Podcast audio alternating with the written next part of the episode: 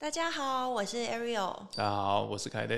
嗯，今天我们想要来聊聊最近大家讨论热度最高的话题，就是以太坊的 merge 合并的这个议题。那呃，一开始我想先跟大家稍微讲一下以太链跟以太坊这个生态系。那以太坊它是现在全球最大的公链，那它的特色就是因为它有那个 smart contract 嘛，智能合约，所以它可以让开发者在上面创造更多各式各样去中心化的应用。那以太坊当初设立，它采取的是 POW，就是 Proof of Work 工作量证明的机制。那这个机制，它简单来讲，它就是呃，矿工们需要经由显卡挖矿来赚以太币。那这样子的机制，就让耗能耗电带来一些衍生的问题。那这阵子大家在讨论的 merge 啊，以太坊合并，它其实是以太坊二点零当中的的其中一个 stage。那其实以太坊二点零它总共包含了有五个升级，分别是 merge、spurge、verge、purge 跟 splurge 这五个部分。那其实这五个部分都是同时进行的。那在上个礼拜九月十五号，the merge 就完成了嘛？那 the merge 最大的变化就是由 POW proof of work 转变为 POS proof of stake。那这个就是上礼拜主要发生的一个比较大的阶段，那也比较大的 milestone。那这边就是想跟凯德聊聊这个以这个话题啦。那首先想问凯德，就是那我刚刚讲的呃。POW 跟 POS，他们到底有什么样子的差别？好的，嗯，POW 跟 POS 这两个呃不同的区块链的实现的方式啊，就是验证出块的方式，最大的差异在于说啊，其实最早比特币其实是呃，就是用 POW Proof of Work 这样的一个方式来实现所谓的去中心化。那为什么会有 POS 这样的架构出现呢？其实因为 POW 它的呃，你要做每次的出块要做大量的数学运算，而这个本身是一件非常耗能的事情，而且耗能还是还是其次，最大的问题其实是它没有办法 scale，因为大家的算力其实大部分都是在。解那个数学问题，其实还在蛮早，就是二零一一年就已经有 POS 啊，Proof of Stake 这样的一个概念出来。呃，事实上也有蛮多的，从过往像最早的话，像 EOS 啊，或者是现在的嗯 Solana 以及呃 BSC 这些链，事实上它都是采用 POS 的方式在做出块的。那只是说这样的一个模式最大的诟病就是它比较不是那么的去中心化，嗯，某种程度上来讲，它就是一种相对中心化一点的实现。但是呢，它一样有一些好处的，最大的好处当然就是它的效能啊，它非常的节省能源，因为你不用再做大量的运算，而是你去质押你的，比方说以以太坊来说的话，就是质押你的 ETH。然后你才可以去做啊区块的验证。那这件事情，你甚至可以这样说，矿机已经不再需要了哈。刚刚有提到显显卡，为什么用显卡呢？因为显卡本身就是 GPU，然后它可以有非常多的核心，同时可以做平行运算。那这就是主要耗能的呃原理啊，就是因为它在做大量的平行运算。那未来的。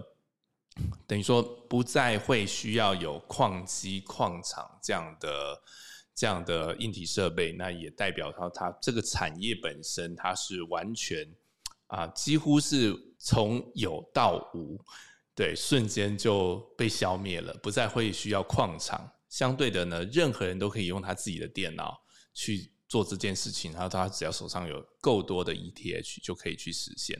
那再者就是它非常大的提升了这个啊它的验证的效率，所以说呃未来的出块的速度会非常非常的快，而且呃它它的那个整个 throughput 可以甚至是上千倍，capacity 就可以大大大大的增加。那这件事情事实上它是一个必然的结果，因为如果大家回想，大概在半年前，我们以太的每一个交易可能都要花啊好几分钟才能够塞车的时候，然后就还才能够上链，而且你要花高额的交易手续费。那时候大家在抢 NFT 的时候，所以这件事情会完全改变整个游戏规则。嗯，哎，那刚刚讲了 POW 跟 POS，那不知道说现在。呃，全球还有在使用 POW 的 chain 还有哪一些啊？其实啊，最最出名的当然还是比特币了。嗯，对，因为它也是最老牌、最早的。那呃，还有一些，其实我觉得它已经会渐渐的会被会被市场淘汰，像是 BCH 哈、ETC 这些。未来我觉得终究还是都会用某种程度的 POS 的形式来呈现。嗯，还有还有狗狗币。也是 POW 的。OK，了解。那再来就是因为呃，The Merge 是发生在上周嘛？那其实上周九月十五号之后。嗯，我们发现其实最多人讨论的是价格的这个话题，因为原本其实，在合并以前就很多人在讨论说，哎，merge 之后到底以太币的价格是会往上还是往下？那当然各有说法，也各有拥护者啦。那后来就是呃，the merge 胜利完成之后，那当天其实发生的状况是价格是掉下来的。那我不知道说对这个事情凯德有什么看法？OK。呃，事实上，价格有非常多的因素啊。好，那包含它自身的因素，也包含整个产业的变化，还有许多的外在因素。那从嗯，如果光就这个 POW 转换成 POS 的差别来讲，其实过去哦，矿场它要营运，它需要你知道有场地，要有设备，还有大量的电力，还有人力。所以事实上，过去矿场它要等于说挖出来的矿啊，这个 ETH 它需要支付这些成本的话，它得先去变现，所以事实上它是存在一个卖压的啊，对矿场而言。但是当你改成 POS 的架构的时候，你需要的是 ETH 去质押在那边，所以你相反的，你你不会想要去把它卖掉。所以从光就这个机制本身来讲的话，它其实应该会减少啊，就是挖矿的。成本的卖压，理论上应该是要会往上的，但是呢，在外部的因素就很多了，像是首先过去传统的这一些矿场，他手上可能还有一些 ETH，然后他又不一定会想要转换成啊新的这样的一个营运模式啊，那包含他的设备可能就会要卖掉，然后或者是改去挖比特币，但是他手上。原来的这些以太币呢，又形成了另外一种卖压。好，所以这是你很难去说，因为我们也不了解这个世界现在的状况，就是说有多少比例的人是啊传统的矿场改用新的 POS 的模式，还是有些他就是呃改行了。所以这也是一个很大的因素。但真正目前最大的外部因素，其实是整个全球经济的状况，还有美国缩表的动作。所以，其实真正最大的因素，其实就是鲍尔老师，对他又要讲话。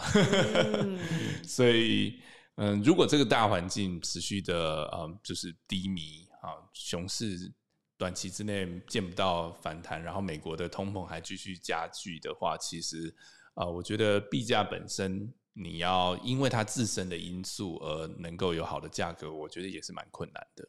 嗯，了解。那最后就是因为现在以太坊这边已经有 POW 转为 POS 了嘛？那不知道说凯得有没有认识刚好在挖矿的人？那他们接下来可能要怎么去改变他们获利的方式啊？嗯，其实我认识是真的刚好有认识的，他们。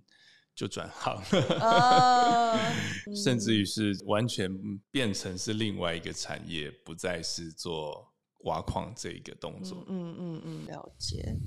好呀，那今天对于以太坊合并的这个话题，那我们就分享到这边。